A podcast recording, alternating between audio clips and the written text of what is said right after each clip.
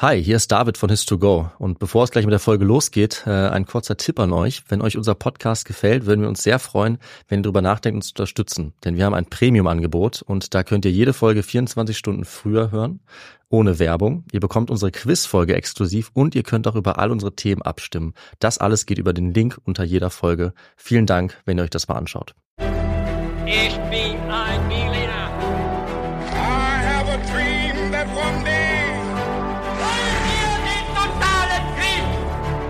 Niemand hat die Absicht, eine Mauer zu errichten.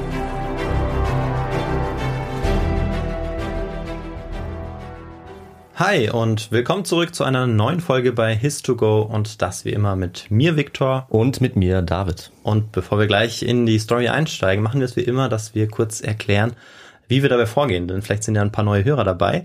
Und zwar ist es so, dass immer einer von uns die Geschichte erzählt und der andere keine Ahnung hat, worum es in dieser Geschichte gehen wird. Und heute ist David dran. Ich bin also schon ganz gespannt, äh, was du mir erzählen wirst, David. Und ähm, bevor wir mit der Geschichte anfangen, haben wir immer noch ein paar knifflige Fragen, die wir uns gegenseitig stellen, die Oh du ja. mir stellen wirst und mal schauen, wie ich so abschneiden werde. Und bevor wir dazu kommen, aber noch, äh, David, die Frage, die unseren Podcast ausmacht. Was trinkst du heute? Das ist nicht der wichtigste Teil. Äh, ich trinke heute ein Espresso Tonic. Der ist kräftig und zwirbelt mir ganz schön die Geschmacksnerven weg, kann ich sagen. Und was gibt's bei dir, Victor?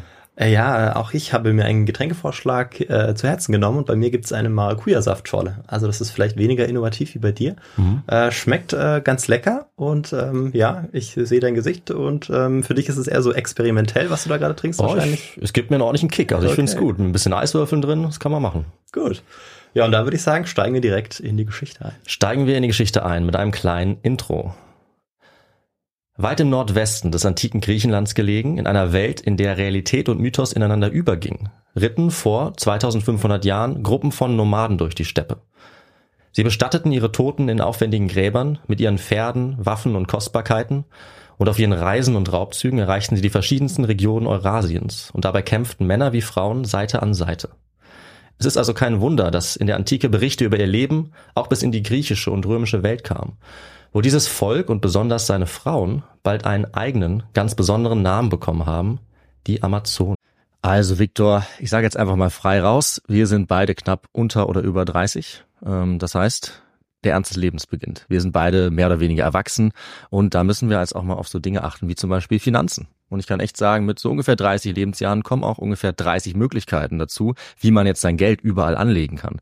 Zack, habe ich dann ein Girokonto, ein Tagesgeldkonto, ich kann in Bitcoins investieren, habe ich auch gemacht oder gleich in Dogecoins. Ich habe auch ein klitzekleines Aktienportfolio und ich könnte natürlich jetzt jeden Tag jedes dieser Konten checken. Aber Victor, du kennst mich, ich bin natürlich viel schlauer als das oder viel fauler, das meine ich eigentlich, und ich hole mir einfach Hilfe dafür. Und zwar von der App von Finanzguru. Das ist nämlich eine kleine, aber feine App, die mir einfach all diese Konten verbindet. Finanzguru ist auch unser neuer Partner und kann auch noch einiges mehr. Das stimmt und ähm, tatsächlich wird es immer komplizierter und immer schwieriger, da den Überblick zu behalten. Da gebe ich dir vollkommen recht. Und bei Finanzguru kann man eben die monatlichen Ausgaben und Einnahmen dort eben sehr schnell überblicken und eben auch kontrollieren. Und das Ganze ist dann auch noch in Kategorien eingeteilt. Und da sieht man dann auch, David, dass wir einfach viel zu viel Kaffee trinken. Das ist allerdings wahr. Aber Victor, wenn man merkt, dass man so eine Stelle hat, wo man viel zu viel Geld ausgibt oder es einfach ein bisschen besser überblicken möchte, dann kann man gerade dafür ein eigenes Budget auch anlegen lassen. Und das machst du für Kaffees auch? Ich mache fürs Kaffeetrinken ein eigenes Budget, klar. Nein. Natürlich. Und wie hoch ist dieses Budget, David? Das kann ich dir leider nicht sagen. Man muss auch ein paar Geheimnisse für sich behalten. Aber tatsächlich helfen solche Budgets eben, die Ausgaben besser zu begrenzen. Und ich glaube, wir haben alle irgendeine finanzielle Schwachstelle, sage ich mal. Bei uns beiden ist es halt der Kaffee, aber es könnte auch irgendwas anderes sein. Ja, das stimmt. Bei Finanzguru bekommst du auf jeden Fall auch noch zusätzlich Finanztipps, um eben beispielsweise bestimmte Ausgaben wie den Kaffeekonsum zu überblicken. Mhm. Also es gibt quasi intelligente Budgetvorschläge, die dir einfach helfen. Du kannst dir genau anzeigen lassen außerdem, wie viel Geld dir bis zum Monatsende bleibt. Das alles wird aufaddiert und gegengerechnet dann. Und das trifft natürlich auch auf die wirklich wichtigen großen Ausgaben zu, also nicht nur auf den Kaffee. Auf der App Finanzguru kann man zusätzlich auch das eigene Kaufverhalten analysieren, um dann zukünftige Veränderungen zu planen oder eben bequem einzusehen. Das Ganze funktioniert so, du lädst die App runter, verknüpfst dein Konto und auf dem Homescreen klickst du dann auf dein Profil oben rechts und kannst dort den Gutscheincode eingeben. Und der ist, das ist ganz einfach, His to Go. Und damit kannst du als Neukundin und Neukunde Finanzguru Plus drei Monate lang kostenlos nutzen. Also nochmal der Code HIS2GO. So wie der beste Geschichtspodcast. So ist es. Die Amazonen haben in antiken Sagen und Mythen einen festen Platz und man ging lange Zeit davon aus, dass sie auch nicht mehr als das waren, also Sagen und Mythen. Mittlerweile allerdings zeigt die moderne Forschung ein anderes Bild und über dieses aktuelle historische Bild werden wir heute sprechen. Vorher, Viktor, bevor wir uns die Amazonen in ihrer historischen Realität genauer ansehen, werde ich dich aber mit ein paar Fragen ein bisschen testen. Ich werde dir ein bisschen auf den Zahn fühlen. Mhm. Bist du bereit? Ich bin bereit und ich freue mich schon auf die Fragen. Auch äh, wenn ich glaube, dass es mir nicht so leicht fallen wird, sie zu beantworten. Mhm. Denn zu den Amazonen äh, weiß ich noch nicht so viel. Ich äh, hatte das Thema so ein bisschen im Hinterkopf, aber Okay. ich habe mich noch nicht intensiv mit äh, diesem Volk, dieser Gruppe beschäftigt. Dann schauen wir mal. Ich habe ein paar Fakten für dich vorbereitet und dazu stelle ich dir jetzt auch mal unsere Fragen. Die erste Frage lautet, die Amazonen waren in der griechischen Gesellschaft ein beliebtes Thema. Es gab sogar A. Amazonen-Actionfiguren für griechische Mädchen, B. Amazonen-Hosen für griechische Frauen oder C. Amazonen-Drinks bei griechischen Trinkgelagen. Mm, Also A würde ich ausschließen. Aha. Und B und C, also das mit den Hosen, dass sie da ihre Kleidung umstellen, wenn sie so beliebt waren, kann ich mir das schon vorstellen. Mhm. Und dass sie ein spezielles Getränk haben auch. Ähm, ich würde jetzt mal auf die, auf die Hosen gehen, dass sie ihre Kleidung vielleicht ab und zu angepasst haben, um Mhm. zu zeigen, dass sie große Amazon-Fans sind. Du hast recht, sie waren große Amazon-Fans und äh, Hosen werden auf jeden Fall vorkommen in der Geschichte. Schauen wir mal, in welcher Rolle die dann sein werden. Die nächste Frage lautet, dass die Vorbilder der Amazonen ganz reale Kriegerinnen waren, das zeigt uns mittlerweile besonders welcher entscheidende Grabfund. A. Die Waffen, die sie als Grabbeigaben hatten. B. Die Verletzungen an den Knochen dieser Skelette. Oder C. Die Verortung dieser Gräber in antiken Festungsanlagen. Also die, äh, ich weiß es nicht. Und Mhm. alle drei äh, Möglichkeiten erscheinen mir absolut plausibel, ähm, denn dass man äh, in den Grabbeigaben teilweise auch ähm, Waffen findet oder sie als Waffen findet, das, das gibt es ja, ähm, Mhm. gibt es ja auch bei anderen Völkern. Ich glaube, bei Genau. den Ägyptern gibt es beispielsweise auch. Die Frage ist nur, ob das der entscheidende Fakt Genau. ist. So habe ich die Frage genau, extra Genau. gestellt. Und ähm, das mit der Verletzung erscheint mir äh, tatsächlich auch sehr plausibel, dass, da man ja Skelett, Skelettfunde bis heute äh, noch machen kann Ja. und ähm, Verletzungen dabei erkennen kann. Und deshalb tippe ich jetzt auch auf diese Antwort. Aber wie gesagt, alle drei Möglichkeiten erscheinen mir möglich. Und deshalb äh, ja, ist es mehr so ein Raten. Ja, das ist doch gut. Darauf habe ich gehofft. Äh, Ich gebe zu, die Fragen sind diesmal auch nicht so einfach. Ähm, aber eine von den beiden hast du schon mal richtig beantwortet. Hey. Mehr verrate ich aber nicht. Und wir haben ja noch eine dritte Frage. Und die lautet, die realen antiken Kriegerinnen aus der Steppe hatten auch mal Zeit für einen ordentlichen Rausch. Sie konsumierten nachweislich was? A. Kokain, B. Fliegenpilze, C. Cannabis oder D. Wodka. Ähm, ja, äh, auf die Auflösung bin ich auf jeden Fall sehr gespannt. Ja. äh, Finde ich faszinierend. Und ähm, ich würde sagen, dass sie ähm, ja Cannabis Hm. genossen haben. Okay. Ja. Das werde ich dir nachher erzählen. Schauen wir mal, was davon richtig ist. Also neben diesen Fragen, die wir jetzt eingangs schon mal gestellt haben, um so ein bisschen Gefühl zu bekommen, was vielleicht zutreffen könnte, gibt es natürlich noch viele weitere und vor allem viele Vermutungen, die eigentlich seit 2500, fast seit 3000 Jahren aufgestellt werden über die Amazonen.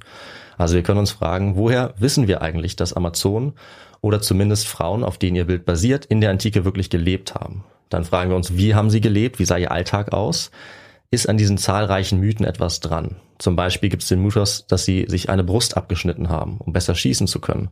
Waren sie vielleicht tätowiert? Auch das kommt teilweise in den Quellen vor. Wie war ihre Beziehung zu Männern? Haben sie ihre eigenen Söhne umgebracht, wie ihnen vorgeworfen wird von einigen griechischen Geschichtsschreibern? Und haben sie vielleicht Hanf geraucht? Haben sie vielleicht Hosen getragen? Das sind alles Geschichten, die vorkommen. Das sind so die bekanntesten Merkmale.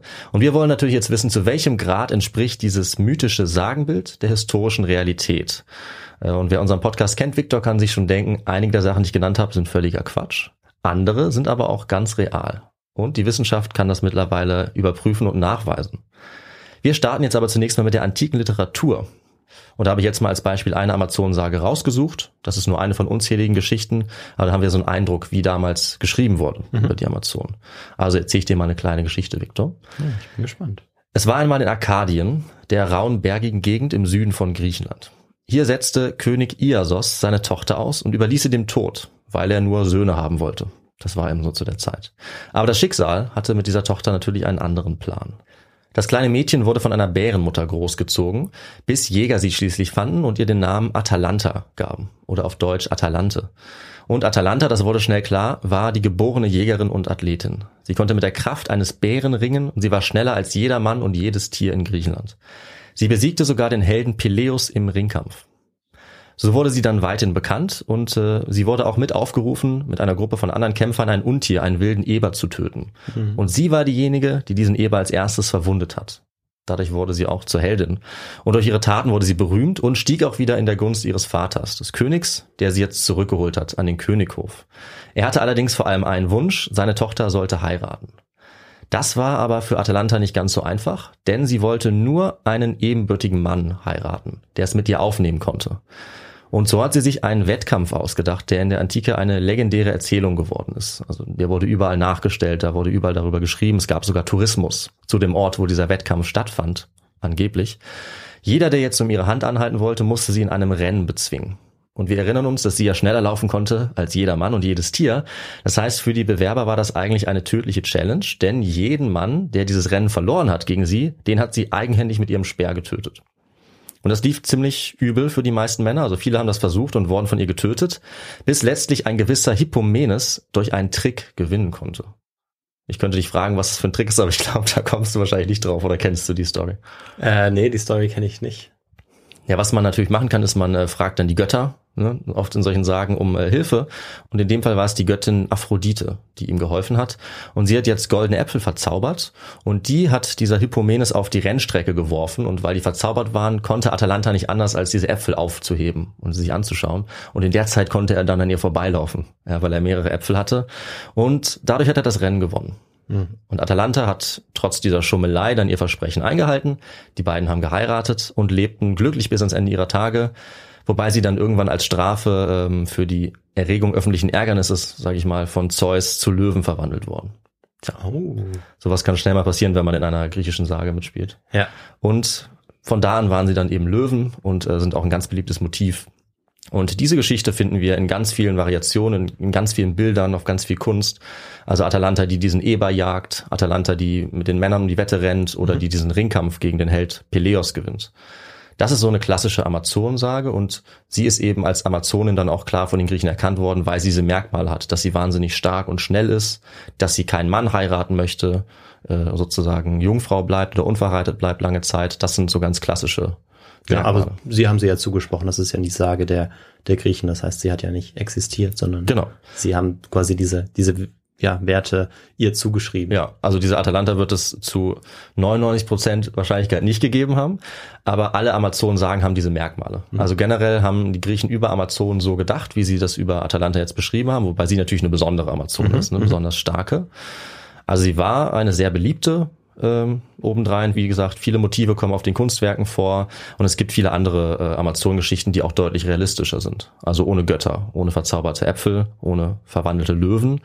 Aber ähm, es gibt eben diese Merkmale, die immer gleich sind. Und, und das sind oft auch die Merkmale, die die Griechen ganz besonders faszinierend fanden. Und deswegen lohnt sich glaube ich, wenn wir diese Merkmale genauer unter die Lupe nehmen. Mhm. Wenn wir uns eben fragen, gab es die Amazonen wirklich? Weil lange Zeit auch in der Forschung angenommen wurde, dass sie ein reines Fantasieprodukt waren. Ja, das können wir uns jetzt bei der Geschichte, die ich erzählt habe, auch ganz gut vorstellen. Man hört das und denkt, ja, die haben sich irgendwas ausgedacht. Das ist ja. völlig klar, das ist reine genau. Fantasie. Und ich hatte auch die ersten Vermutungen, dass es möglicherweise auch keine schriftlichen Quellen zu ihnen mhm. gibt. Also dass ähm, man ja erstmal auch die Technik braucht, womöglich, das um dann rauszufinden. Ist auch ein guter Tipp. Ähm, ob es sie wirklich gegeben haben kann. Und vielleicht ja. ist es ja dann später dazu gekommen, denn ohne schriftliche Quellen bleibt es erstmal über Jahrhunderte und Jahrtausende schwierig nachzuweisen, ob mhm. es sie gegeben hat. Das ist ein guter Punkt und äh, die Archäologie wird auch hier der wichtigste mhm. Nachweis sein. Aber es ist äh, doch etwas komplizierter. Also es gibt viele antike Quellen, die zum Beispiel die Archäologie später bestätigen konnte. Mhm. Also einige Fakten nicht die, die ich gerade erzählt habe, aber andere Quellen sind durchaus auch realistisch. Mhm. Das sind so Leute wie Herodot zum Beispiel oder Strabo, die äh, erzählen von Sachen, äh, die ich nachher noch erwähnen okay, werde, die ja. wohl tatsächlich zugetroffen haben.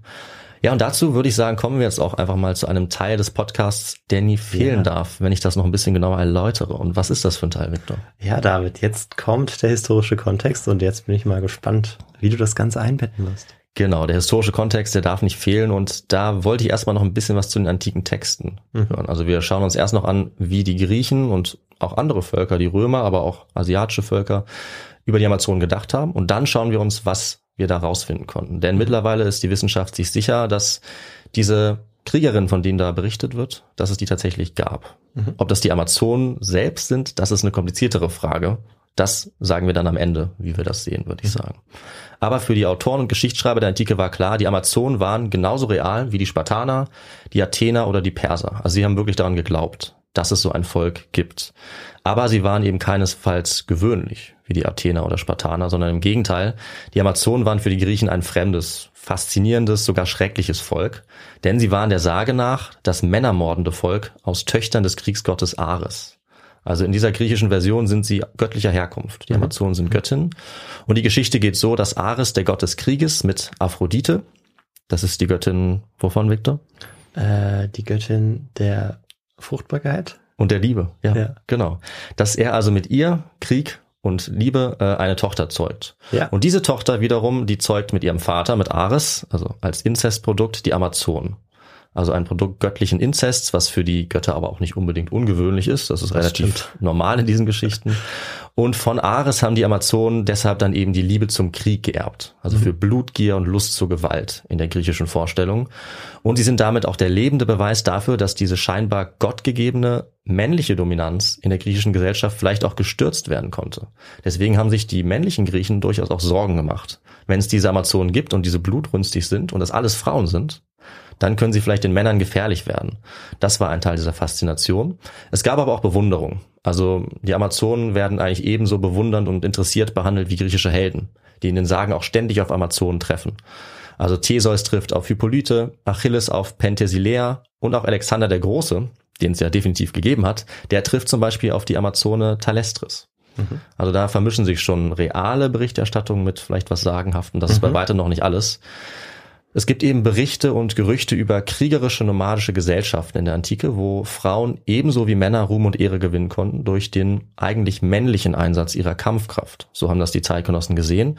Und davon war die griechische Welt fasziniert und auch andere Völker. Also, das ist wichtig zu sagen, wir haben diese Berichte nicht nur aus Griechenland, sondern auch aus China, Indien, Persien oder Ägypten. Nur, dass die die kriegerischen Frauen dann nicht Amazonen nennen. Also dieser Begriff kommt Ja. aus Griechenland. Aber, das muss man auch dazu sagen, woher der Begriff genau kommt, wissen wir nicht. Die Griechen verwenden ihn, ähm, aber die ursprüngliche Wortbedeutung ist aus einer anderen Sprache. Vielleicht das ist- iranisch oder so. Und es ist wahrscheinlich auch nicht gesichert, ob es sich tatsächlich auch um ein Volk handelt oder ähm, Ja. es nicht eben eine Gruppe von mehreren Gesellschaften, Völkern ist, die eben ja diese Mhm. quasi diese typischen Charaktereigenschaften, die wir auch über Amazonen vielleicht kennen, gehabt haben oder zumindest zum Teil gehabt haben, die dann eben überhöht worden sind. Aber Ja. dazu kommst du ja vielleicht noch. Dazu kommen wir noch. Das ist ganz wichtig, aber du hast völlig recht. Die einen Amazonen als Nation oder als Staat sowieso nicht, die gibt's nicht. Also das ist eher ein Sammelbegriff. Aber dazu kommen wir gleich noch. Sie treten aber auf jeden Fall in allen Berichten und sagen als das extreme andere auf. Also das ist sozusagen ihre Funktion. Also wenn du griechischer Autor bist, denkst du dir, ich will jetzt für meine Helden eine Gegnerin, die ganz anders ist als das, was wir aus Griechenland kennen. Und daher kommt dann diese Amazone, die tritt auf und vertritt alles, was die Griechen eben nicht sind. Gerade was die Gesellschaft angeht, die Kultur und männliche und weibliche Rollen. Ja. Also da sind die Amazonen genau das Gegenteil. Weil sie kämpfen, weil sie jagen, weil sie sich zum Teil nicht verheiraten wollen. All das, was griechische Frauen niemals machen würden zu dieser Zeit. Das macht die Faszination aus. Und es ist ganz klar, jede Griechin und jeder Grieche kannte die Amazonen.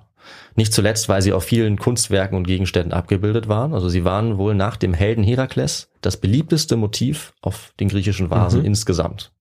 Also damals hast du überall Amazonen gesehen. Und äh, es gab sogar, man könnte fast sagen, Merchandise-Artikel. Zum Beispiel verschiedene Amazonen-Puppen. Die wurden gefunden in den Gräbern junger Mädchen in Kleinasien und die waren so äh, detailliert ausgearbeitet, dass man sogar die Arme und Beine bewegen konnte und ihnen Kleidung anziehen konnte. Es waren also quasi Amazonen-Actionfiguren, die diese Mädchen hatten. Ja. Und das ist die Antwort auf unsere Frage. Ja, ich hatte ja diese Möglichkeit ausgeschlossen und äh, ja, wie so oft hast Mhm. Ja. du mich da äh, in eine Falle treten lassen, aber das habe ich wirklich nicht kommen Ja. sehen. Ähm, vielleicht, wenn du Puppe gesagt hättest, hätte ich es mir sogar überlegt. Tatsächlich ich, habe ich ähm, darüber nachgedacht. Genau, weil ich wusste, dass es das zu dieser Zeit schon gegeben hat, aber Ja. bei Actionfigur war ich dann doch so, habe ich mir eben diese, diese Plastikfiguren, Ja. äh, die, die wir so kennen, äh, mit, mit denen irgendwie Kinder spielen, äh, die Mhm. hatte ich dann vor Augen und dann dachte ich mir, nee, Moment, das machen die Griechen nicht. Dann habe ich dich ausgetrickst. Ich gebe zu, ich habe es dir ein bisschen schwer gemacht.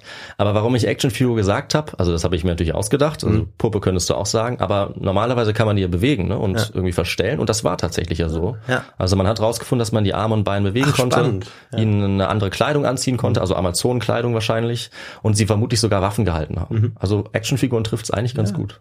Und tatsächlich haben die kleinen Mädchen in Griechenland das vermutlich als Vorbilder gesehen und haben damit jeden Tag gespielt vielleicht. Mhm. Also so wichtig waren die Amazonen.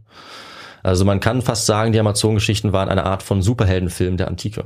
Das trifft es eigentlich ganz gut. Wonder Woman kennen wir heute, die ist ja Mhm, auch Amazone.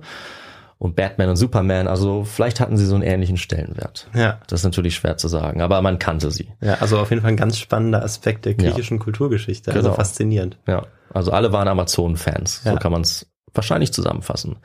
Äh, aber im Gegensatz zu ihnen, also zu Superhelden wie jetzt heute Wonder Woman oder Superman, sind die mythischen Amazonen nicht nur aus der Fantasie der Mhm. griechischen Autoren entsprungen, sondern sie haben sich, das wissen wir mittlerweile, auch von der Realität inspirieren lassen. Und dazu kommen wir jetzt mal, nachdem wir das äh, kurz beleuchtet haben, was sie sich vorgestellt haben. Denn das Besondere ist, dass es gleichzeitig mit der göttlichen Entstehungsgeschichte, also als die Kinder von Ares, die blutgierigen Göttinnen, auch eine zweite Herkunftsgeschichte gibt und die war aus griechischer Sicht ebenso wahr. Also die konnten beides gleichzeitig sich vorstellen, haben das auch vermischt. Und da gelten jetzt in dieser anderen Version die Amazonen als Menschen, nicht als Göttinnen, sondern als ganz reale Menschen wie andere fremde Völker in fernen Ländern auch. Und da können wir uns eben nochmal die Frage stellen, warum kommen Amazonen in Geschichten so oft vor, wie die, die wir jetzt gehört haben? Und manche haben dafür eben eine simple Antwort, nämlich, dass sie einfach der Erheiterung gedient haben und der Abwechslung als Gegenmodell zur griechischen Gesellschaft, dass sie ein ausgedachter Zweck waren, eine Art Stilmittel in der Literatur, um eine bestimmte Geschichte zu erzählen. Und klar ist natürlich, die Amazonen aus den Sagen, das hast du ja auch schon gesagt, die gab es so in der Realität natürlich nicht. Das ist klar, das ist übertrieben.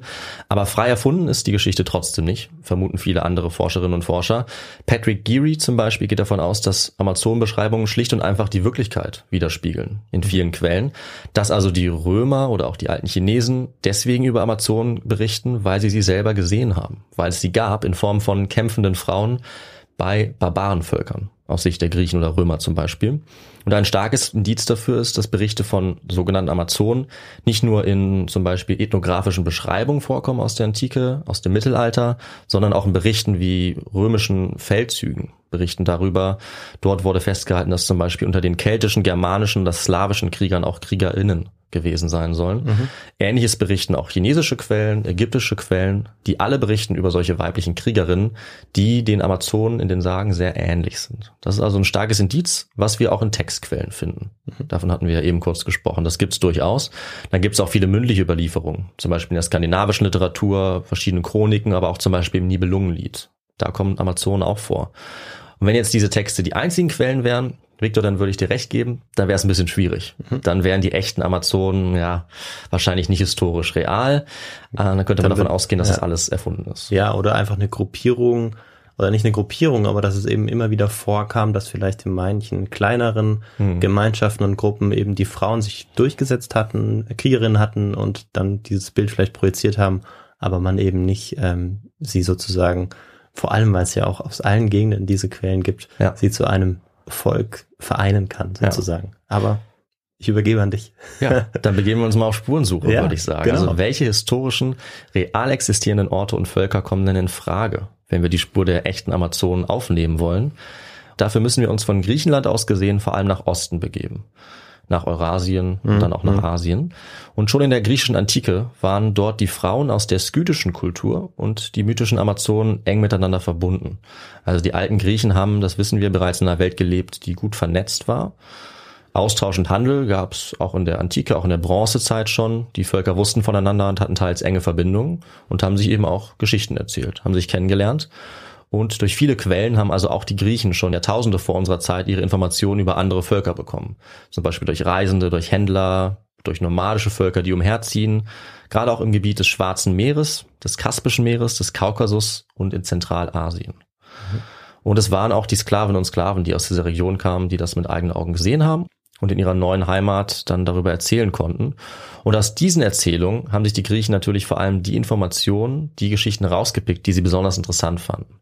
Besonders spannend waren dann eben Dinge, die anders waren als bei ihnen. Und Viktor, das ist natürlich klar, was das jetzt sein könnte. Mhm.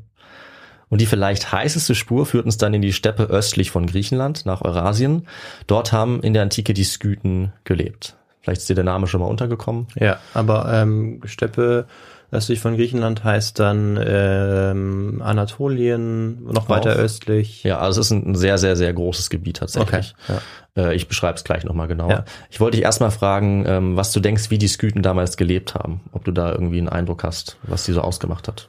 Ähm, also ich glaube, die Skythen waren hauptsächlich ein ähm, Volk, das äh, nomadisch gelebt hat, Mhm, soweit genau. ich weiß, ähm, auch ein Reitervolk äh, gewesen ist. Ähm, und ähm, genau, das ist das, was ich so weiß. Und dass es eben auch eher ein Steppenvolk war, Ja. soweit ich weiß. Ja. In der Steppe gelebt hat, sich eben äh, ja in unterschiedlichen äh, Gebieten eben äh, unterwegs war, Mhm. bewegt hat und ähm, Mehr darfst du uns jetzt erzählen, bevor Ja. ich äh, hier noch weiter rumstammel. Das ist äh, schon mal das Wichtigste. Nee, Ja. Vielen Dank. Da hast du völlig recht. Also sie haben den Großteil ihres Lebens auf dem Pferderücken verbracht. Ja. Sie waren nomadisch und äh, haben ein raues Leben in der Natur geführt. Mhm. Und zwar vermutlich alle, die Ah. bei ihnen waren. Mhm. Also nicht nur die Männer. Die Skythen selber haben uns aber keine schriftlichen Quellen hinterlassen. Also vieles von dem, was wir über sie wissen, kommt aus den Texten oder der Kunst, aus Griechenland, aus Rom, aber zum Beispiel auch aus China, wie gesagt. Aber das ist bei weitem nicht alles, denn wir haben ja die Archäologie. Und durch archäologische Funde kann das alles überprüft werden und das führt uns zu dem Ergebnis, dass viele Dinge, die in den griechisch-römischen Texten erzählt werden, auch zutreffen. So viel verrate ich schon mal. Es schreibt zum Beispiel ein antiker römischer Chronist über die Skythen. Diese kriegerischen Stämme haben keine Städte, keine festen Behausungen. Sie leben frei und von niemandem unterjocht und so wild, dass sogar die Frauen in den Krieg ziehen. Dieser Lebensstil war also ganz anders als der westliche, der griechisch-römische, bei dem die Frauen nur in der häuslichen Welt gelebt haben und die Männer haben bestimmt, was die so machen. Ja, genau. Ja, Sie das- hatten auch keine politische Teilhabe, kein Recht. Genau. Obwohl es ja sowas wie eine Demokratie gab. Ja, Genau. aber eben nicht für die Frauen, Nee. war diese Demokratie. Genau. Und deswegen hat es dann eine enorme griechische Faszination ausgelöst, dass das auch anders sein konnte, quasi vor ihrer eigenen Haustür. Also dass Frauen sich außerhalb dieser weiblichen oder als weiblich gesehenen Sphäre bewegen des Hauses, das gab es in der griechischen Welt quasi nie. Also es konnte vorkommen, dass Frauen vielleicht selbst mal die Waffen in die Hand nehmen mussten, wenn ihre Ehemänner nicht da waren, um ihren Wohnort zu verteidigen. Aber das waren seltene, besondere Fälle bei den Griechen, nicht jedoch bei den Skythen. Und ja, jetzt sage ich kurz, wo die gelebt haben, um deine Frage auch zu beantworten. Das Problem ist, dass die Skythen auch ein Oberbegriff sind, wie die Amazonen selber eigentlich auch. Also damit meinen äh, die Griechen und dann die Römer ein sehr weites Gebiet und eigentlich alle nomadischen Völker, die in diesem Gebiet leben. Auch wenn die sich selber einen anderen Namen gegeben haben, haben die Griechen gesagt, okay, die sind im Osten, das sind Skythen. Das war also grob vereinfacht.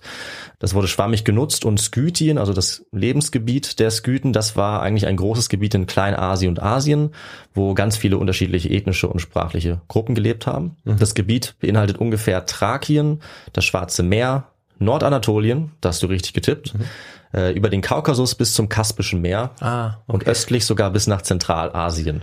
Also wenn man da im Kopf so folgen kann, dann merkt man, das ist ein sehr, sehr großes Gebiet. Ja. Und da waren eben äh, in diesem riesigen Gebiet ganz viele Völker, die meistens nomadisch oder halbnomadisch gelebt haben. Manchmal hatten die auch äh, Wohnorte, aber meistens sind sie umhergezogen und wurden alle eben von den Griechen einfach zusammengeworfen und Skythen genannt. Auf Persisch hießen sie Saka, auf Chinesisch Xiongnu oder Shanbei. Das spreche ich, glaube ich, falsch aus. Was ich damit sagen will, äh, verschiedene Kulturen hatten andere Namen für mehr oder weniger dieselben Völker und haben das eben auch so zusammengefasst. Und auch in der Antike wussten die Leute schon, dass es nicht ein skytisches Volk gab, sondern ganz viele, aber sie haben sich eben einfacher gemacht. Und deswegen benutzen wir diesen Namen auch heute noch. Die Skythen, mein Name dabei eigentlich die verschiedenen skytischen Gruppen oder Völker, die sich selber einen eigenen Namen gegeben haben, so wie die Freiburger oder die Berliner, keine Ja. Ahnung. Sowas in die Richtung. Und die hatten aber natürlich eine ähnliche Kultur und einen ähnlichen Lebensstil. Deswegen macht es schon auch ein bisschen Sinn, sie nach wie vor als die Skythen zu bezeichnen. Also ihr ganzes Leben hat sich ähm, um das Umherziehen auf Pferden gedreht. Die Jagd stand im Mittelpunkt und die Herdenhaltung, Handel und auch immer wieder Plünderung. Und durch diesen Lebensstil sind sie natürlich auch weit rumgekommen und viele verschiedene Kulturen haben sie gesehen und haben von ihnen berichtet. Ja, und das haben die griechischen und später römischen Autoren zum Teil auch selber schon klargestellt in ihrer Zeit, dass es da so ein Volk gibt. Und sie haben dieses Volk der Skythen auch eindeutig mit den Amazonen schon in Verbindung gebracht. Sie haben zum Beispiel oft geschrieben, bei den Skythen leben die Amazonen oder die Amazonen führen die Skythen an. Hm. zum Beispiel als Königin oder als Anführer einer Gruppe. Und äh, das ist eine Erkenntnis, die äh, also nicht erst von der modernen Forschung aufgestellt wurde, sondern die bestätigt werden kann. Die es aber eigentlich schon lange gibt. Man wusste nur nicht, ob das wirklich wahr ist und sie wurde einige Zeit für Quatsch gehalten. Ja. Und in, weißt du da, in welchen Quellen das dann steht? Also hast du das gerade parat? Ja, oder? also es gibt ganz viele. Also einer, der sehr viel über die äh, Skythen und Amazonen schreibt, ist wie gesagt Herodot. Mhm. Achso, der verbindet die auch schon. Ich hatte bisher nur die Verbindung zu Ja. den Amazonen. Okay. Ja. Ah. Bei Strabo findest du auch noch was dazu. Und das äh, Zitat, was wir vorhin hatten, das war zum Beispiel Pomponius Mela, Mhm. äh, ein römischer Geograf. Äh, aber es gibt ganz, ganz, ganz viele Quellen. Es ist nur manchmal eben schwierig, das zu versuchen zu trennen oder so, weil das vermischt wird. Ja. Und Amazone ist auch nicht gleich Amazone. Also manchmal gibt es nur eine Amazone, die Amazonenkönigin. Und natürlich gehen viele griechische Autoren oder Quellen davon aus, dass es nur Amazonen gab, das heißt nur Frauen in einer Gesellschaft. Und das kann ich schon mal verraten, das können wir nicht bestätigen. Das ist Ja, ein das bisschen wäre höchst ungewöhnlich. Genau.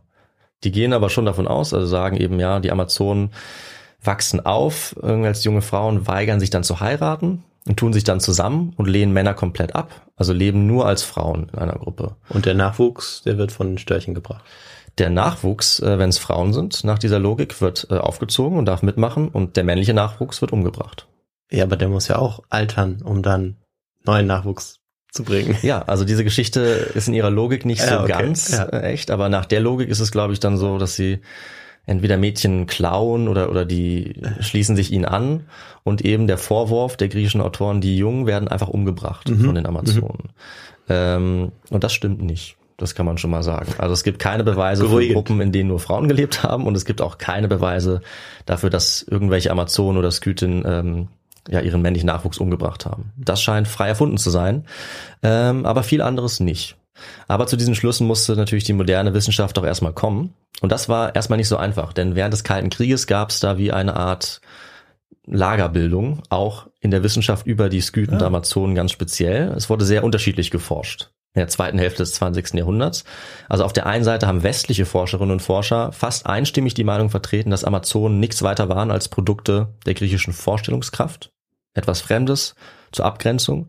Auf der anderen Seite im Ostblock haben die Sowjets aber in dieser Zeit nach und nach immer mehr Gräber freigelegt, die in ihren Augen Beweise waren für die Existenz der Amazonen. Das konnten natürlich aber auch die westlichen Wissenschaftlerinnen und Wissenschaftler nicht machen, weil ähm, diese Sie Gräber im Osten Zugang hatten. Ja, ja, genau. Deswegen hat es das natürlich sehr erschwert. Aber mit dem Ende des Kalten Krieges konnten jetzt auch wieder wissenschaftliche Austausche stattfinden. Und du kannst dir vielleicht denken, Viktor, dass dann zwischen diesen beiden Lagern die Wahrheit etwas in der Mitte liegt. Das könnte man als Fazit vorab schon mal sagen. Und jetzt konnte auch die Amazonenforschung ein gutes Stück weitergebracht werden. Das konnte das dann auch bestätigen. Es wurde jetzt bald festgestellt, dass die antiken Quellen, auch wenn sie natürlich übertreiben und jede Menge Fantasie benutzen, doch die richtige Richtung vorgeben für die Suche nach den echten Amazonen. Weil bei den Skythen, so sagen uns die antiken Quellen, da werden wir fündig, wenn wir die Amazonen suchen und tatsächlich erlaubt uns die Archäologie das heute zu überprüfen. Mit dem erstaunlichen Ergebnis, dass dort tatsächlich einst Kriegerinnen und Jägerinnen durchs Land gezogen sind und ihre Spuren hinterlassen haben, die wir heute wieder ans Tageslicht befördern.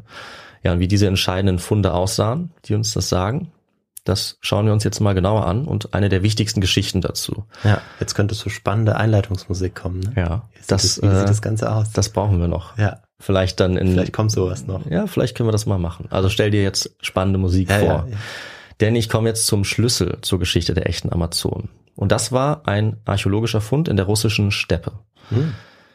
Janine Davis Kimball aus den USA und Leonid Jablonsik aus Moskau haben sich da zusammengetan, also lagerübergreifend, Schön. ja, nach dem Zusammenbruch des Ostblocks. Und sie haben mit ihrem gemeinsamen Wissen einen bahnbrechenden Fund gemacht.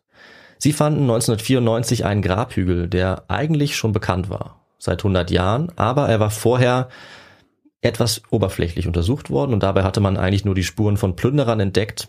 Und dieses Forschungsteam hat den Grabhügel jetzt trotzdem nochmal untersucht, genau unter die Lupe genommen und bald gemerkt, dass noch viel mehr zu finden war. Trotz dieser Plünderung und der ersten Untersuchung fanden sie jetzt schnell Goldperlen, dann Broschen, Kleiderreste, ein Trinkgefäß aus purem Silber und einen Spiegel.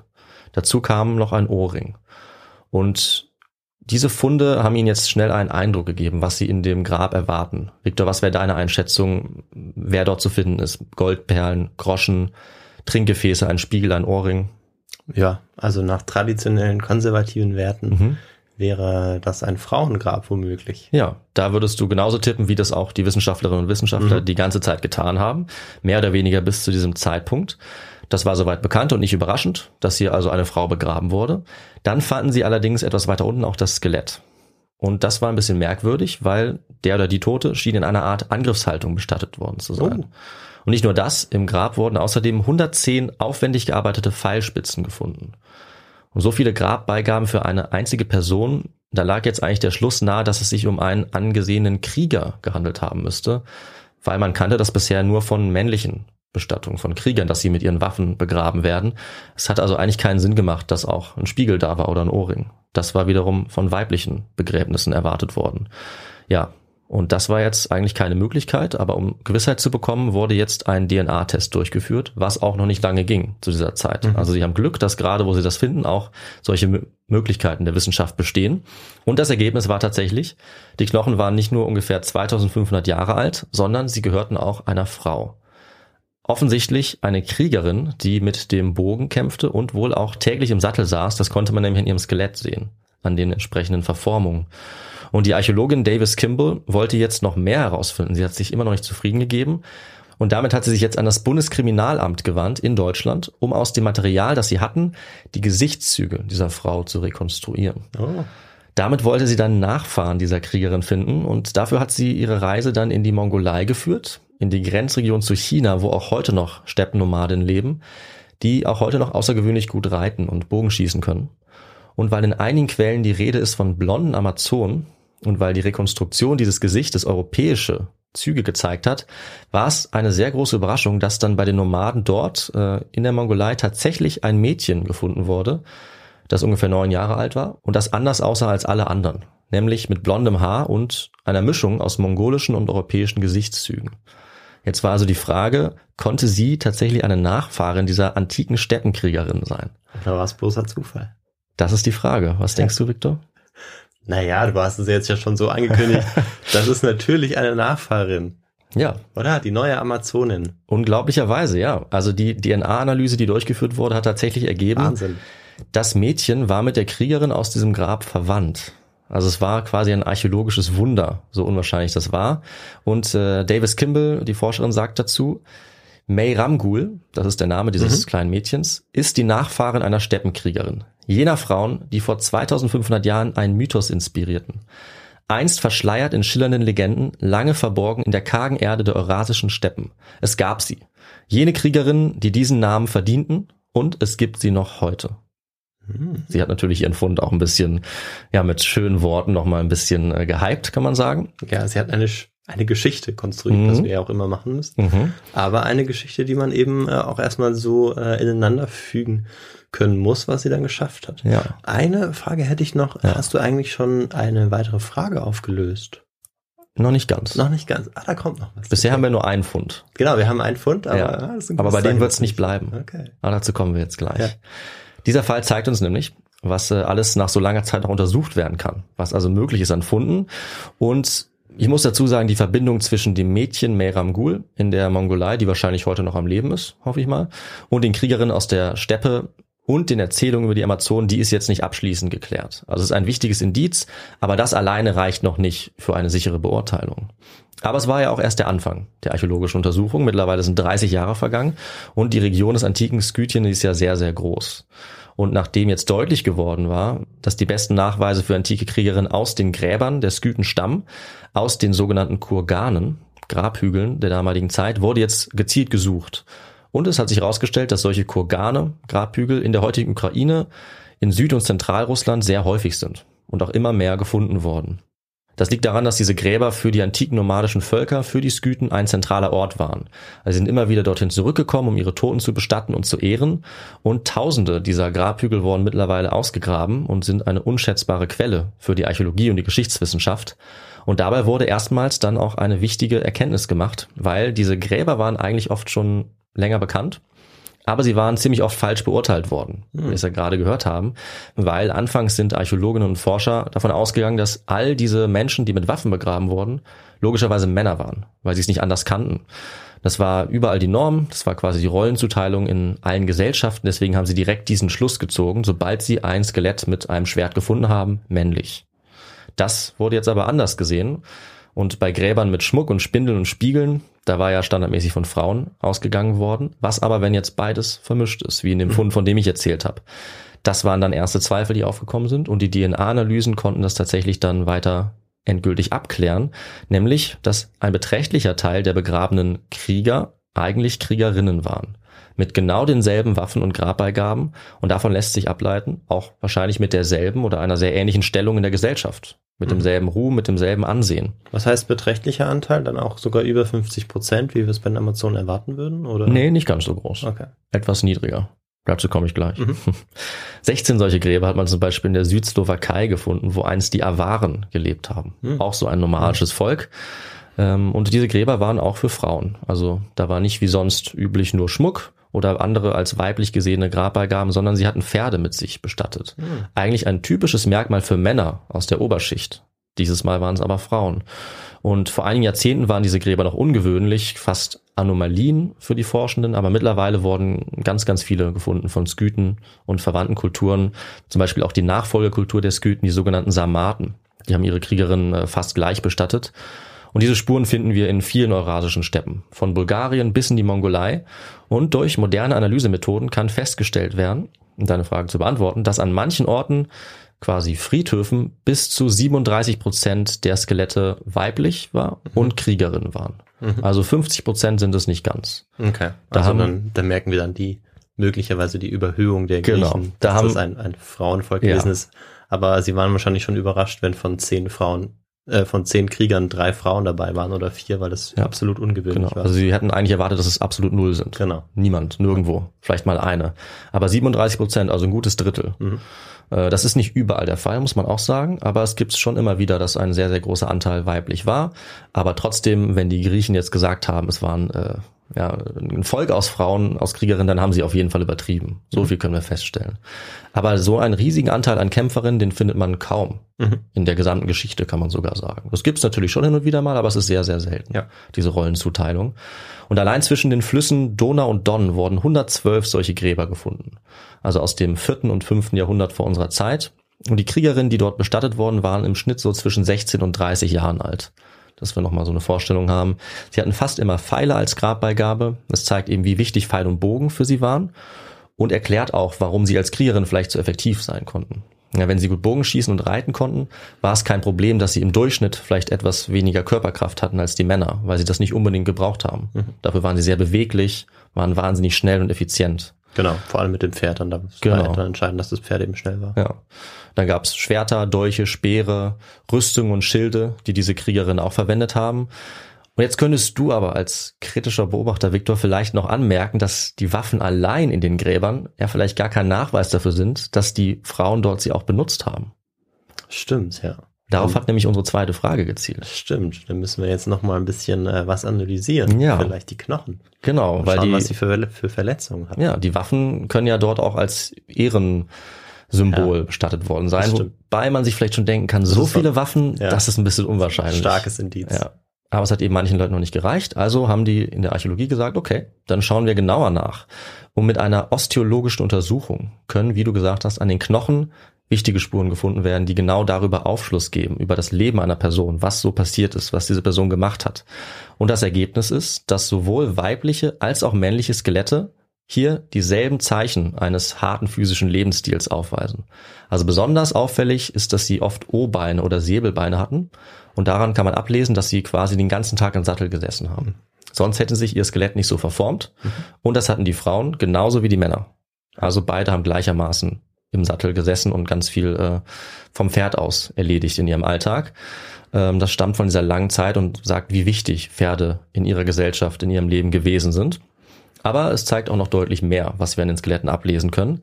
Denn die Knochen der Kriegerinnen weisen auch immer wieder Verletzungen auf. Zum Beispiel Pfeilspitzen, die immer noch im Knochen stecken, Hieb- und Stichverletzungen und die sehen exakt so aus wie bei den männlichen Skeletten. Wir können sogar nachvollziehen, aus welcher Richtung der Angriff kam, der die Verletzung verursacht hat. Ob die Person dabei zu Fuß unterwegs war oder auf dem Pferd, ob sie auf der Flucht war oder im Kampf. All das können wir sehen. Wir können sogar sehen, dass die Angreifer meistens Rechtshänder waren. aufgrund der Richtung dieser Spannend. Verletzung. Also kurz gesagt, wir wissen sicher, dass diese Frauen Kriegerinnen waren. Also dass sie ihre Waffen nicht nur zur Dekoration mit ins Nachleben genommen haben, sondern dass sie sie vermutlich meisterhaft beherrscht haben. Und äh, ja, Victor, ich glaube, wir können sagen, dass wir damit eine Frage beantwortet haben, oder?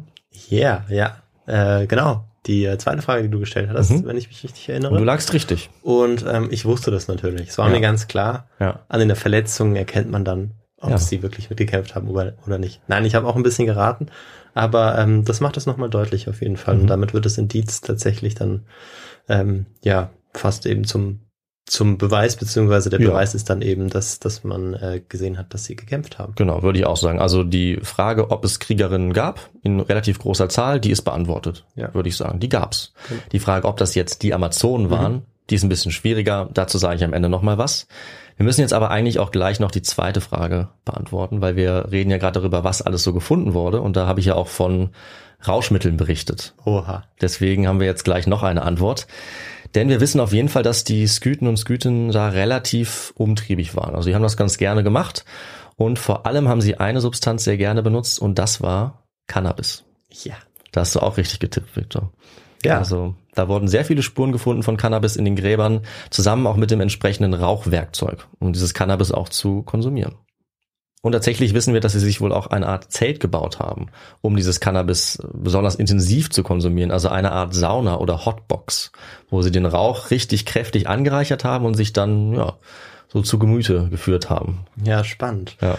Ja, ich hatte, glaube ich, mal grob was dazu gelesen in meiner Geschichte, wo es um die Geschichte der Anästhesie ging. Mhm. Äh, da ging es dann noch mehr um Opium, Mhm. ähm, aber äh, da hatte ich das eben auch gelesen, dass es da schon zu in sehr früher Zeit eben zu einem Konsum Ja, äh, kam. Und ähm, ich wusste jetzt nicht, ob die Amazonen auch dazu gezählt haben mit dem Cannabis. Auf aber, jeden Fall. Äh, ja, jetzt Die weiß haben, ich's. Die haben kräftig konsumiert, also sowohl die Frauen als auch die Männer logischerweise. Also da müssen wir keine Unterschiede machen. Die waren eben gleichberechtigt und haben das gleiche Leben geführt. Das, was die Männer gemacht haben, haben auch die Frauen gemacht. Sie haben auch ähm, ordentlich gesoffen. Das war äh, in Form vom sogenannten Kuhmist. Das ist vergorene Stutenmilch, die dann ordentlich Power hatte. Damit haben sie sich betrunken und haben sich währenddessen vielleicht dann eben noch oder auch bei Ritualen Cannabis zugeführt. Okay. Ja. Da gibt's einiges, äh, was die gemacht haben. Und äh, davon berichten auch die Quellen. Also auch hier haben wir eine Verbindung. Herodot zum Beispiel schreibt auch davon, dass die Amazonen oder die Skythen äh, zum Beispiel Cannabis ins Feuer werfen und sich dann an den Rauchschwaden irgendwie so ein bisschen berauschen. Er war sich nicht ganz sicher, welche Teile der Pflanze, aber er hat das schon relativ äh, genau berichtet und das wurde dann eben auch gefunden. Und das war auch noch nicht alles. Wir haben zum Beispiel noch Tattoo-Sets gefunden in den Gräbern und auch Tattoos, die wir auf manchen Skeletten noch finden. Also auch da sind einige antike äh, Darstellungen richtig gewesen. Aus griechischen Vasen zum Beispiel oder aus der griechischen Welt, die Amazonen mit Tattoos zeigen. Und auch Hosen, auch dafür, das hatte ich ja am Anfang noch erwähnt, haben wir tatsächlich Belege. Also einfach deswegen, weil das Reiten auf Pferden wohl ähm, ja deutlich einfacher war, wenn du eine feste Hose anhattest, egal ob du jetzt Mann oder Frau warst. Allerdings hatte ich versucht, dich da ein bisschen in die Falle zu locken. Die Griechen fanden Hosen überhaupt nicht gut. Mm. Also Griechen fanden Hosen total barbarisch. Also so wie heute, wenn es irgendwie einen gewissen Modestil geben würde. Also selbst bei der, selbst äh, Ja, mal so Festlichkeit. Ich dachte, vielleicht macht man dann die Amazonen nach. Nee, gerade gar nicht. Also sie waren große Fans von den Amazonen und sie fanden die Hosen faszinierend, aber deswegen, weil sie die so so so albern fanden im Prinzip, also so Okay, unzivilisiert. Das war Ja. wohl, so hätten sie es gesehen, ja, barbarisch. Also weder eine Frau noch ein Mann in Griechenland würde jemals eine Hose tragen. Das fanden sie schrecklich. Hatten eben andere Kleidungsstücke, auch wenn sie auf dem Pferd saßen. Aber sie haben die Amazonen trotzdem mit Hosen gemalt auf den Vasen. Also sie wussten das und fanden das natürlich interessant, weil es so anders war. Ja, wieder einer von vielen Aspekten. Also ich denke, wir sehen, es sind in der Summe viel zu viele aussagekräftige Funde, als dass man von Zufall sprechen könnte. Da gab es also auf jeden Fall ein antikes Volk oder eher verschiedene Völker von Reiternomaden und Nomadinnen, wo die Frauen gleichberechtigt gejagt und gekämpft haben und wahrscheinlich auch mal Anführerinnen gewesen sind. Also auch, dass es eine Amazonenkönigin gab, ist nicht unrealistisch, wenn irgendjemand den Griechen berichtet hat, dass es hier eine Anführerin gab. Denn wenn sie gleichberechtigt waren, dann wird es auch die eine oder andere Gruppe gegeben haben, wo eine Frau an der Spitze stand. Das ist ja nicht unrealistisch. Und äh, jetzt können wir uns fragen, sind diese bestatteten Frauen etwa wirklich Amazonen gewesen? Also die Untersuchungen zeigen ganz klar, die Menschen, die dort gelebt haben, hatten eindeutig einen nomadischen Lebensstil. Sie sind auf Pferden durch das Land gestreift und vielleicht noch ganz wichtig zu sagen, sie waren meistens in kleineren Gruppen oder Stämmen unterwegs. Und das bedeutet, dass eben auch alle Angehörigen so einer Gruppe beitragen mussten zu den zu den Aktivitäten, die fürs Überleben wichtig sein mussten. Also man konnte gar nicht darauf verzichten, dass Frauen ähm, etwas anderes machen, sondern Frauen mussten wahrscheinlich auch äh, bei der Jagd und beim Kampf mitmachen. Und was sie dafür brauchten, das war eben vor allem die Reitkunst und der meisterhafte Umgang mit Pfeil und Bogen. Und den haben die Skythen perfektioniert. Männer wie Frauen und natürlich auch andere Steppen- und Reitervölker in dieser Region. Und manche Forscherinnen rechnen das dann so hoch, dass etwa jede dritte oder vierte Frau, die dort gelebt hat, unter den Nomaden und Nomadinnen, eine aktive Kriegerin in der Gesellschaft war jedenfalls in diesen Regionen. Mhm. Frauen haben sicherlich auch andere ähm, Funktionen natürlich noch gehabt, ja. aber auf diese Zahl kommen äh, einige Forscherinnen und Forscher. Sie ist natürlich immer noch etwas umstritten, äh, aber es ist eine ziemlich große Zahl und ich denke, ganz unrealistisch ist sie nicht. Und das wird natürlich von Gruppe zu Gruppe auch unterschiedlich gewesen sein. Ja. Mal gab es vielleicht mehr als 30 Prozent, mal gab es vielleicht doch keine. Mhm. Schwer zu sagen. Aber diese auffällig große Zahl garantiert uns eigentlich, dass antike Reisende, zum Beispiel aus Griechenland, das bemerkenswert fanden, das mitbekommen haben, das zu Hause weitererzählt haben. Und es gab sicherlich noch viel anderes zu erzählen, aber dass so eine Menge an Frauen denselben Lebensstil geführt hat wie Männer, das fanden sie eben besonders äh, exotisch, besonders aufregend und deswegen wurde das auch so bekannt. Und dass dadurch dann die Amazonen entstanden sind, in der griechischen und römischen Vorstellung und in ähnlichen Kulturen, das ist sehr wahrscheinlich. Also wir können es nicht zu 100 Prozent sicherstellen, dafür ist es zu spät, aber es ist schon sehr plausibel. Dass es also Amazonen gegeben haben kann, das ist auf jeden Fall nicht auszuschließen, mhm. vielleicht anzunehmen. Die Historikerin Renate Rolle sagt, Zitat, es ist heute möglich, von Amazonen in der Realität der Antike zu sprechen. Andere sind vorsichtiger, wieder andere, wie eine andere, die ich vorhin zitiert hatte, die sagt, ja, ziemlich sicher. Die Frage ist nur, ob wir sie Amazonen nennen oder Skythen. Mhm. Und ein bisschen Vorsicht ist geboten, wie wir die Grabfunde interpretieren. Natürlich können manchmal Schwerter auch Teil einer Tradition sein und vielleicht war es dann doch keine Kriegerin. Aber ganz oft sehen wir, es war eine Kriegerin aufgrund der entsprechenden Spuren an den Skeletten. Es waren kämpfende Frauen.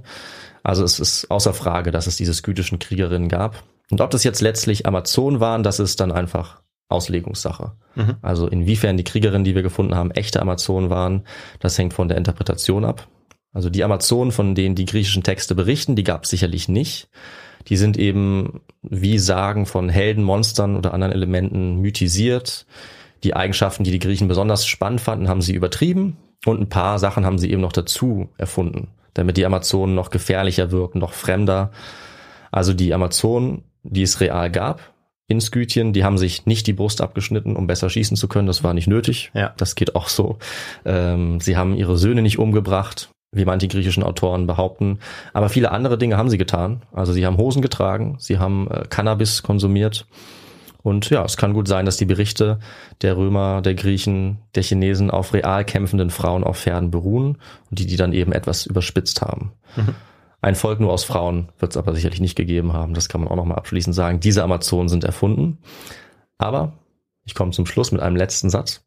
Die unabhängigen nomadischen Kriegerinnen, die Seite an Seite mit Männern kämpften, einen freien, unabhängigen Lebensstil hatten und auch als einflussreiche Personen gelebt haben und bestatten wurden, die hat es zweifelsfrei gegeben. Ob wir sie jetzt Amazonen nennen, Nomadinnen, Kriegerinnen oder Skythen, das ist uns überlassen. Ich denke, es ist weder ganz richtig noch ganz falsch.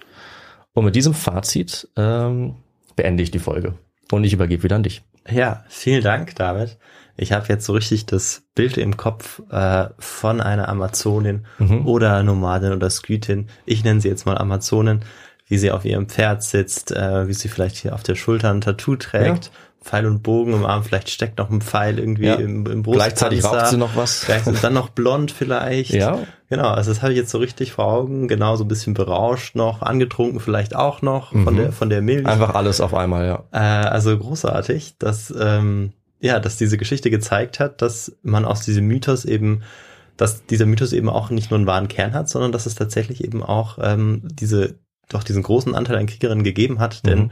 ähm, selbst ein Drittel, das mag für uns jetzt wenig klingen, mhm. ähm, in einer Gesellschaft, wo äh, Männer und Frauen auch zum Militär können, ja. wo es da eigentlich keine größeren Einschränkungen mehr gibt, sage ich mal. Es gibt ja. möglicherweise noch welche, die ich vielleicht nicht kenne, aber äh, man kann das, sich das eben aussuchen. Früher ist das für, für die damalige Zeit, ist auf jeden Fall ein außergewöhnlich hoher hoher Anteil, den ja, selbstverständlich. weder in, in Ägypten, Griechenland, bei den Römern, auch bei den Wikingern, wo auch Frauen gekämpft haben, sicherlich nie erreicht wurde. Ja. Ähm, ja. Und vielleicht gibt es Einzelfälle, wo es eben auch so ist. Hm. ähm, aber die kenne ich jetzt auch noch nicht. Deshalb war das eigentlich auch eine besondere Geschichte und äh, auch diese, diese Herleitung, ja. Von Anfang an gab es eben diese These, okay, sie gibt es, äh, also die Amazon gibt es und du hast sie dann nach und nach Mhm. nachgewiesen sozusagen. Mhm. Das äh, fand ich spannend erzählt, also vielen Dank dafür und jetzt wäre natürlich noch interessant zu wissen, was du äh, da für Literatur verwenden konntest, um diese Geschichte dann vorzubereiten. Sehr gerne. Also ich finde, es gibt ganz gute Bücher. Ähm, die Schwierigkeit ist manchmal ein bisschen zu unterscheiden zwischen den Büchern, die nur auf die Literatur abzielen und quasi das Amazon-Bild bei den Griechen analysieren, weil das jetzt nicht ganz das ist, was ich wollte. Also ich habe beides gesucht und ich finde, niemand anderes hat das besser zusammengefasst als die Historikerin Adrienne Meyer. Ihr Buch heißt The Amazons, Lives and Legends of Warrior Women Across the Ancient World. Das ist von 2014, wurde auch auf Deutsch übersetzt. Da heißt es, glaube ich, einfach die Amazon. Und es gibt auch ein sehr gutes Interview mit Mayer, mit dieser Historikerin bei National Geographic, das ich auch verlinken werde. Und die macht es richtig gut. Sie ähm, klappert alle Mythen über die Amazon ab und sagt, was richtig ist und was falsch. Und sie ist so ein bisschen die Koryphäe auf dem Gebiet, also so die Expertin zu dieser Skythenforschung oder Amazonenforschung. Auch ganz gut ist noch ein Buch von Walter Penrose, ähm, Post-Colonial Amazons heißt das. Und so ein paar kleinere Sachen, wo man, wo man noch eine ganz interessante Übersicht bekommt, die würde ich noch in die Show Notes Ja, packen. immer. aber genau. genau, diese zwei Bücher sind wirklich gut und fassen alles zusammen, was so bis heute bekannt ist. Wobei natürlich noch weiter geforscht wird, weil es gibt noch viele Grabhügel und viele antike Quellen, die man noch analysieren kann, natürlich. Ja, vielleicht wird der Anteil an Frauen noch steigen. Ja, vielleicht könnte man auch noch anderes heraus. Könnte auch wieder sinken. ne? Also man muss dazu sagen, es sind nicht überall 30 Prozent. Also Ja. nicht, dass man mich da falsch versteht. Äh, das ist schwer zu sagen, ja, wie hoch der immer war. Aber es war auf jeden Fall möglich, dass der so hoch war. Mhm. Nicht überall, aber durchaus hin und wieder mal. Ja. Gut, und Dann- dann, Soll ich wieder an dich übergeben? Hast du vielleicht noch Richtig, was zu genau. erzählen? Ja, ich äh, möchte mich erstmal bedanken für die vielen Nachrichten, äh, die wir bekommen haben mit äh, ja sehr, sehr häufig vielen, vielen netten Worten Mhm. und ähm, gleichzeitig auch die, die vielen Spenden und ähm, ja ähm, auch die, euer Investment in, in, in unser Merch, das wir natürlich auch erhalten. Also vielen Dank dafür. Ja, vielen, vielen Dank. Und äh, unterstützen könnt ihr uns eben, indem ihr uns beispielsweise eine E-Mail schreibt an kontakt.histogo.de oder eben auch eine Nachricht über unsere Social-Media-Kanäle, also Twitter und Instagram. Da könnt ihr uns auch folgen, da sind wir auch dabei und außerdem auch auf YouTube. Also da könnt ihr auch immer gerne kommentieren. Dort auch das Ganze euch noch anhören. Bild- und Videomaterial haben wir da noch nicht. Noch nicht. Vielleicht ändert sich das ja mal irgendwann. Ja. Äh, aber anhören kann man uns da auch. Ansonsten könnt ihr uns auch ähm, bewerten. Das geht über Spotify äh, oder Apple Podcasts und eben eure Plattform, wo ihr uns hört. Da geht's vielleicht auch. Ist immer unterschiedlich. Da könnt ihr uns gerne äh, auch fünf Sterne geben, wenn es euch sehr gefallen hat. Das freut uns Das freut uns. immer äh, riesig und erhöht auch unsere Sichtbarkeit. Wenn ihr uns auch finanziell unterstützen möchtet, dann könnt ihr das tun, indem ihr euch beispielsweise äh, bei unserem Shop bedient, eine Tasse kauft oder ein T-Shirt oder indem ihr uns äh, einfach spendet über PayPal oder über eine Banküberweisung. Dann bin ich jetzt am Ende dieses Teils angekommen Mhm. und äh, in zehn Tagen gibt's die nächste Folge, die dann auch wieder von dir sein wird, David. Ja, so ist Denn es. wir haben ja Corona-bedingt getauscht. Ja, das war sehr gut und ich bin jetzt äh, top fit eigentlich. Ja. Ich würde sagen, ich bin bei Freut 100 mich. Prozent, 101 Prozent. Super. Und ich äh, werde eine richtig schöne Story beim nächsten Mal bringen, die ganz anders sein wird als unsere archäologische Amazon-Story, damit wir eine schöne Abwechslung haben. Mhm. Nächstes Mal werde ich was Packendes erzählen, was auf jeden Fall sehr dramatisch wird. Oha. Gut, da freue ich mich auf jeden Fall schon drauf. Und ähm, ihr freut euch hoffentlich auch schon drauf. Und dann hören wir uns wieder in zehn Tagen. Bis dahin bleibt weiterhin gesund und macht's gut. Ciao. Tschüss.